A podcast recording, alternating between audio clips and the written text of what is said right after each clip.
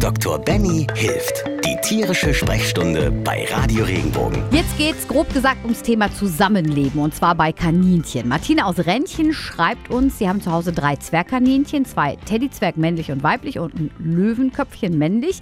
Die sind alle um die zwei Jahre alt, alle kastriert, zusammen gekauft von einer Züchterin. Kennen sich also schon lange, vertragen sich aber jetzt plötzlich nicht mehr. Jedenfalls die Männchen. Die greifen sich untereinander richtig böse an, bis die Fellfetzen fliegen. Wenn sie sie allerdings trennen, dann ist kurz Ruhe, geht aber dann wieder los. Hast du eine Idee, was die zu Hause für den Familienfrieden tun können, Benny?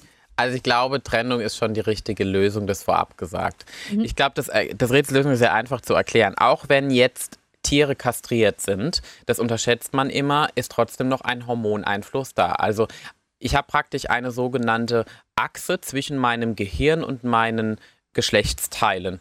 Genauso wie ich auch. Also das heißt, ich habe im Prinzip immer eine Verbindung, also mein Kopf sagt ein Stück weit meinen Geschlechtsteilen, wie viel Hormone es produzieren muss. So ist mhm. das bei den Tieren auch. Wenn ich jetzt die Geschlechtsteile nicht mehr habe, bei Hund und Katze, bei Meerschweinchen, Kaninchen und Co., ob Männchen oder Weibchen, dann stellt sich das einfach um und es verschiebt sich. Es wird weniger, das ist wahr. Aber grundsätzlich bleibt ein Männchen ein Männchen mit ein mehr Testosteron und ein Weibchen ein Weibchen mit mehr Östrogen.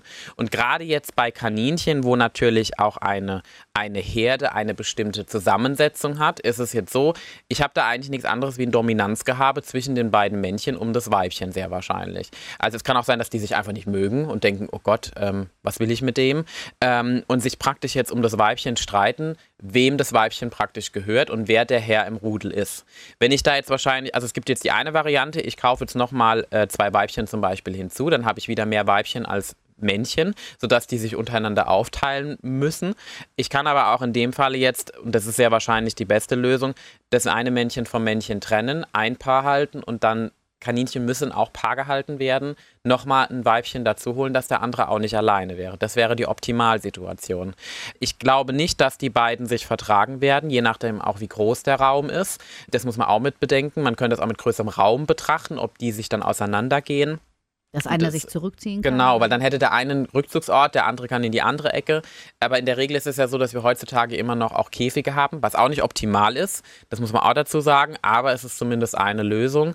Ähm, aber ich glaube nicht, dass die beiden Männchen da noch auf einen Nenner kommen werden. Da ist einfach das Weibchen zu attraktiv. Das ist süß. Ich meine, ganz ehrlich, wenn ich jetzt, also ich, ich, bin, ich, ich bin ein Mann und habe noch einen Mann neben mir, einen Konkurrenten und da ist eine Frau, die ich toll finde und begehre. Ah, ja. ne? Und dann. Der eine gewischt. Richtig, ah, genau. Ja. Und dann wird sich gegenseitig ausgestochen und zwar bis der andere nicht mehr kann und bis ich mein Weibchen habe. Ganz einfach. Jetzt komme ich aber noch mit der Emanzenfrage hinterher. Gibt es denn noch irgendwelche Tiere, wo das andersrum funktioniert? Wo die Weibchen sagen, so, wir sind zwei, ich will aber das süße Männchen haben, weil ich das hot finde.